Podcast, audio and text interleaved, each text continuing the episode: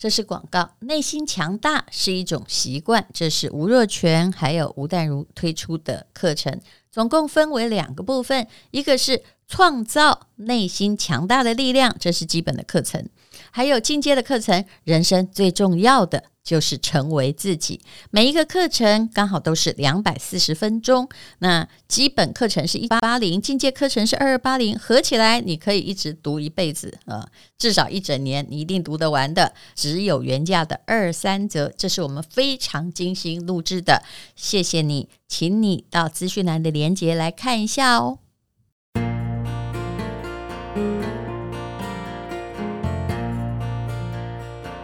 今天是美好的一天。欢迎收听人生实用商学院。你是一个理性的人吗？我们今天要讲的是行为金融学，也有人把它叫成行为经济学。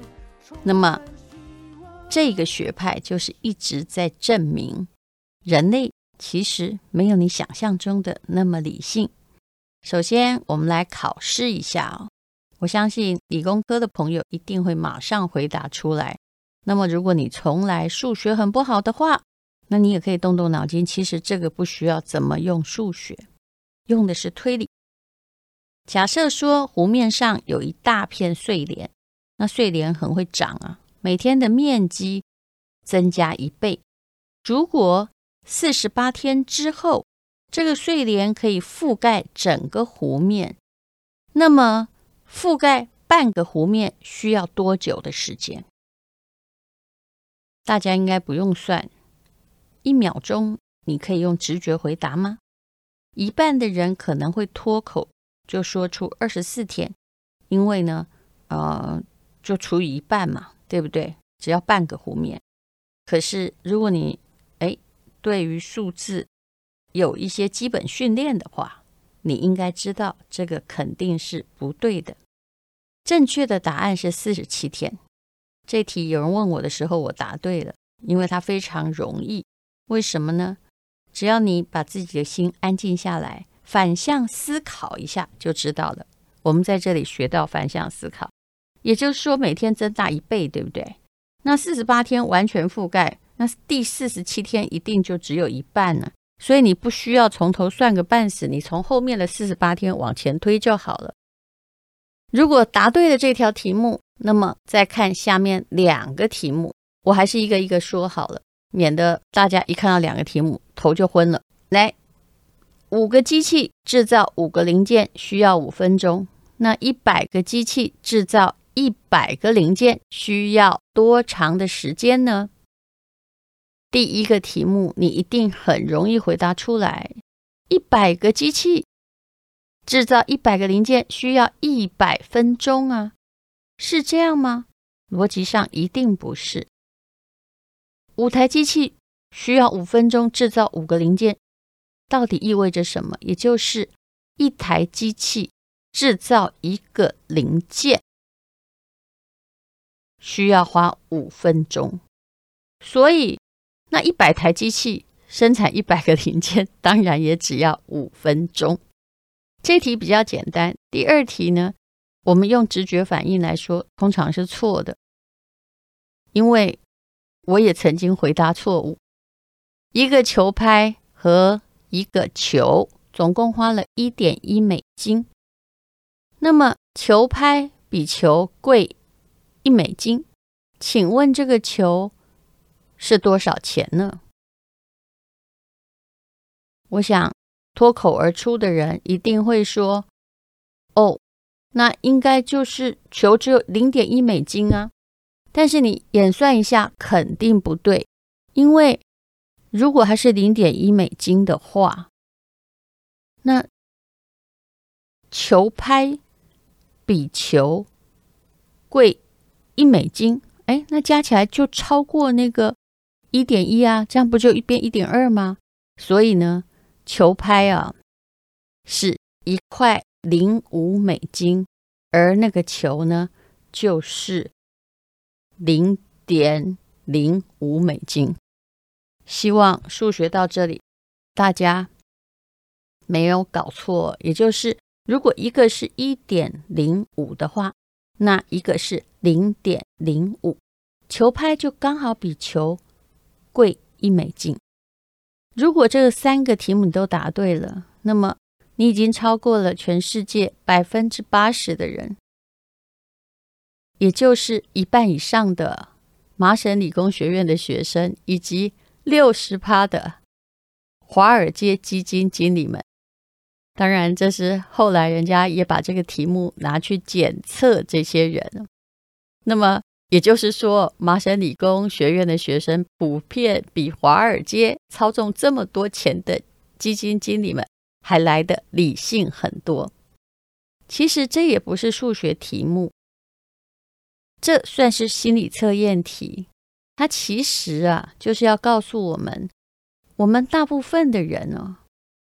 或者是最聪明的大学的学生，还有最理性的投资者，在决策的时候，在回答答案、下决定的时候，也并不是像经济学所假设的非常理性、很有逻辑，寻找最正确的解释，而是呢，常常都凭直觉在回答问题。在处理复杂问题的时候，你会更像在处理投资的问题啊，你的惰性啊，会让你容易使用直觉，你不想思考。所以也有人说，小钱的时候你比较有逻辑。我们常常思考小钱，还想了很久，对不对？可是呢，当大钱的时候，你的惰性就来了，你常常使用直觉来对待大钱。所以你常常看到很多小钱省个半死的人，一笔大钱啪嗒就这样出去了。你用的不是逻辑，你用直觉。人类的非理性在投资的市场上，其实是一个应该被重视的事情。突然来了一个短期的事件，哎，比如说战争好了，无论如何，它一定会影响到整个市场的波动。就算是一个谣言，它也会。战争当然有很大的影响，因为现在这个世界哦。任何事件都不是孤立的，可是有些事情其实并没有真正那么大的影响。可是投资市场很容易受到短期的事件的波动。事实上，我后来告诉自己，如果这个事件是比较长期的事件的话，你可能就要紧张了。但是如果那个事件只是短期，比如说，嗯、任何股市都不是在每一个国家里面它独立在进行的。比如说啊、台湾啊、某个政党它选赢了或选输了，然后跟人民的预期不一样，股票第二天就疯狂下跌了。那你觉得这个选书对于国际而言是大事还是小事？其实就是不算是一件大事。可是人们常常去反应呢，就根据他的直觉来做所有的反应，而且。我后来发现哦，台湾有一个现象，就是我们总是把自己的事情夸大到不得了哦，就觉得好像是我们来影响世界，而不是世界在影响我们的投资市场。有一个，也就是巴菲特哈最遵循的价值投资理论，之前的大师叫格雷厄姆。格雷厄姆呢，他曾经说过一句话。叫做，当然也有翻成格拉汉了。投资者最大的敌人就是我们自己哦。那这个敌人呢，就深藏在我们身体里面的，叫做本能的一种东西。这个本能使我们远离了理性的决策。其实像这样的问题。在凯恩斯的理论里面呢，就有凯恩斯他认为，这位伟大的经济学家说，人类的身体里面呢，有一种动物精神，也就是本能，会让他去做不理性的决策。不理性的力量很大哦，所以呢，常常啊、尤其大家都有从众效应，会让整个经济体离开经济的基本面。所有的股价就在那儿上下的波动，所以凯恩斯才认为金融监管机构啊，就是不可少的，至少它可以悬崖勒马。嗯、大概一九三零之后，美国的大萧条，罗斯福总统就使用了凯恩斯的这一套理论，对于美国的整个金融市场进行了整理，然后呢，哎，开始严格的监管。但是后来这套理论就被一种自由市场的理论给取代了。一直到一九七零年，有了行为金融学，也就行为经济学。那最杰出的人就是《快思慢想》的作者丹尼尔·卡尔曼。他是一个心理学教授，在不断的实验之中，其实他的书没有真的很好看，厚厚的，然后讲老半天，其实他的结论是，就是他实验要讲的事情。他说。人类的很多非理性都是根深蒂固的，甚至是天生的。那这些非理性一定会通过交易行为影响到价格。也就是说，用传统经济学中的期望效用来分析市场，会产生偏差，因为传统经济学都是假设一切都是理性的。那后来就有行为经济学的理论。告诉你说，人类在什么样的状况会发生什么样的偏差，甚至我看这个查理芒格的书里面也讲了很多很多行为经济学的理论了。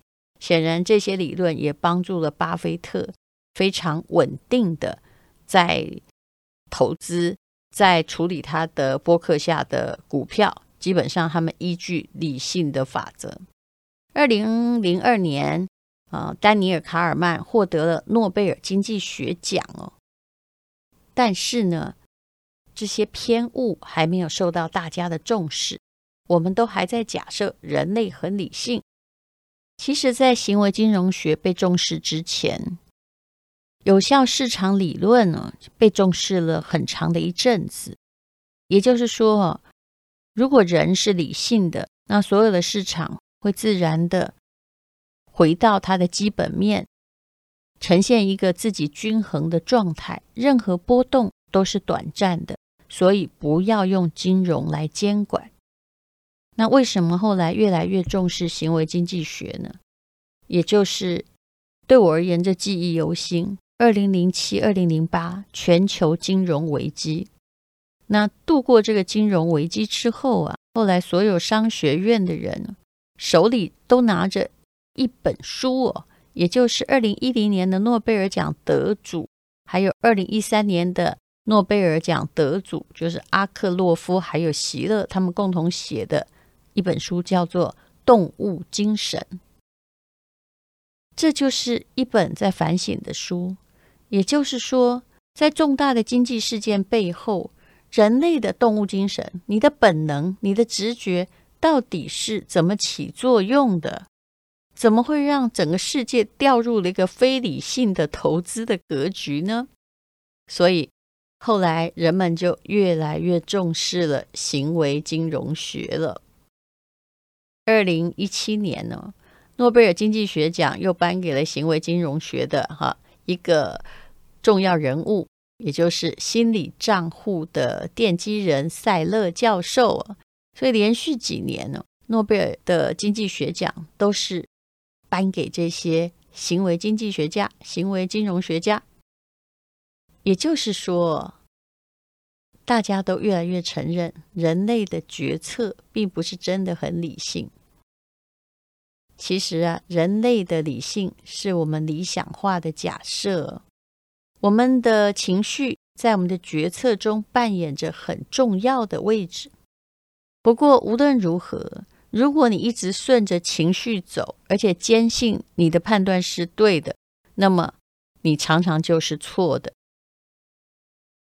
巴菲特还有查理芒格，他们一再强调，市场情绪是我们在投资过程中非常重要的决策因素，所以他们也很重要，很重视行为金融学。在投资的时候要完全理性非常不容易。那么我就用巴菲特的理论叫做市场先生呢，这是巴菲特的重要理论呢，也是他的老师哦格拉汉所提出来的。那巴菲特呢把它用得很好哦。市场先生的意思就是说，当你在做投资的时候，你要想象自己有个对手，他叫做市场先生。他每天呢都会想要买你在公司的股份，或者是卖给你他在公司的股份。可是他很情绪化，出的价格会随着自己的心情而变化。所以，如果你非得跟他做生意不可，一定要注意到他的情绪变化。你不要被他的情绪变化牵着鼻子走，那你必须要在他的情绪变化中找出你的一条道理。其实对于我而言，这个道理就是：你不要做短投，你要尽量长期投资。短投基本上呢是在跟市场先生来赌博。市场先生这四个字，就是把哦一些市场的动态竞争人格化了。其实市场是非常起伏不定的，所以你必须要准备好去掌握他的情绪，跟他周旋，而不是随着他起舞。人都不是理性的，市场也不是理性的。那么百分之百理性也做不到，但是不是可以让你不要被当别人疯狂的时候，哈，你比他更疯狂？那当别人在贪婪的时候，你当然也不能比他更贪婪。所以。巴菲特才会这么说：别人恐惧的时候，我贪婪；别人贪婪的时候，我恐惧。这就是在跟市场先生玩一场赛局。整个投资全部都是的。谢谢你收听人生实用商学院。如果你前面那三个数学问题没有答对的话，真的不要灰心。下一次人家问你，你就会了。你也可以假装自己比所有的基金经理人还要行。今天是勇敢的一天，没有什么能够将我为。是轻松的一天，因为今天又可以，今天又可以好好吃个饭，做我爱做的事，唱我爱唱的歌，吃我想吃的饭。尽量过得简单，做我爱做的事，唱我爱唱的歌，吃我想吃的饭。尽量过得简单，尽量我的